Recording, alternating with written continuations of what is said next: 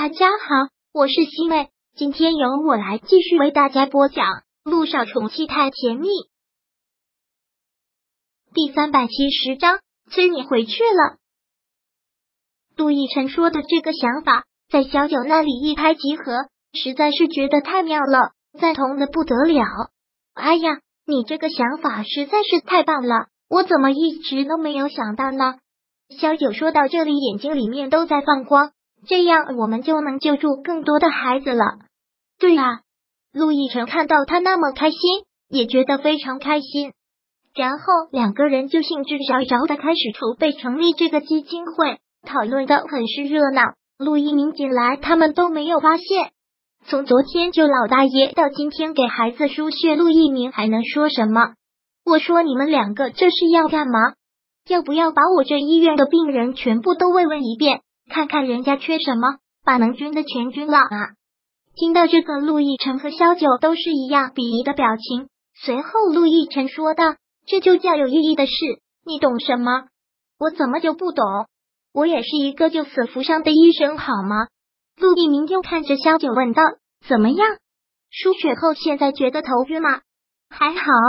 萧九笑了笑，看到两个人这个样子，陆一鸣倒是觉得在这里多余了。看萧九没事，他忙离开了休息室。陆亦辰看着萧九将鸡汤全喝掉了，脸上也慢慢的有了些血色，他才稍稍的放心。之后，两个人便一同进了小女孩的病房。小女孩三岁，叫彤彤，特别特别可爱的小姑娘。看到这样的小姑娘，陆亦辰和萧九都是一样的心理，他们这些外人都忍不住疼惜。他的亲生父母怎么忍心将他丢弃？彤彤，快谢谢叔叔阿姨，是叔叔阿姨救了你。他妈妈忙对小彤彤说了一句。小彤彤现在气色也好多了，很听话的对陆亦辰和萧九说道：“谢谢叔叔阿姨，不用客气。”萧九真是太喜欢这个小女孩了，坐在病床边跟她聊着，小彤彤也挺健谈的，聊得特别开心。我真是不知道该怎么感谢你们，彤彤妈妈一再的感激，能出去救彤彤我就很感激了。你们还要替我们交医药费，彤彤妈妈你不用觉得不好意思。陆亦辰笑着说道：“我刚跟萧九商量过，要成立一个病患儿童救助基金会，彤彤是我们帮助的第一位儿童呢，我们也很荣幸。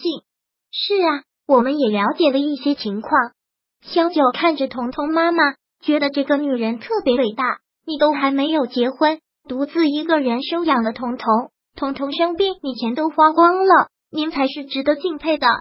这么说的，彤彤妈妈都不好意思了。这时，小九的手机响了起来，是萧谭打来的。看到他的电话，小九对彤彤妈妈他们说道：“我先去接个电话。”嗯，肖医生，您先忙。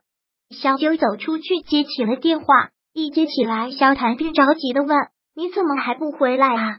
明天我该去接小雨滴了。小雨滴知道你回国，大概又要吵着回去了。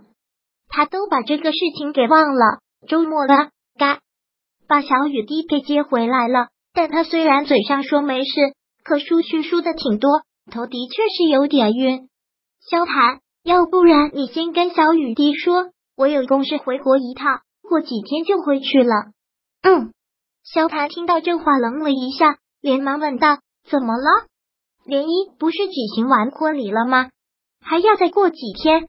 说实话，萧谭真的不想让他在国内待一天，毕竟陆亦辰在那里。临时出了点意外，我最早也要明天下午的飞机。你先帮我带一天小雨滴。临时出了点意外，什么事情？听到这个，萧谭就不禁紧张了。也没什么。是在医院正好遇到了一个抢救的小女孩，我给她输了血，这会儿身体还有点虚。其实萧九不想跟萧谭说这个，让他担心，但他不说的话，萧谭就会乱想。你输了多少啊？一听这个，萧谭真的是好紧张。林姨应该去度蜜月了，又没人照顾你，你现在在哪儿？在医院吗？嗯，在医院了。你放心吧，我在这里工作过。同事们都熟，都会照顾我的。你在光明医院？一听到这个，萧谭其实挺不放心的。光明医院是陆一鸣的，陆亦辰怎么可能不知道呢？对啊，你放心吧，等我缓一缓，马上订机票回去。正在这时，萧九听到电话里萧谭助理的声音，萧九忙道：“你有事先忙吧，等我订了机票跟你说。”萧九放下手机之后，连忙要回病房，但是却突然头一晕，脚下一个不稳，险些要晕过去。很快的，欲要倾斜过去的身子就被陆亦辰给扶住了，结结实实的靠在了他的怀里。都说了，现在要卧床休息，还要硬撑。陆亦辰想要直接将他抱起来，但是萧九拒绝了。陆亦辰现在也不能冒犯，就只能是扶着他回了休息室，又让他躺在了病床上。要不然打一针赢两针。小九笑了，我就是个医生，这些我都懂得，你不用担心，等我缓一缓就好了。我也不想担心，是你这个样子看着真的很虚。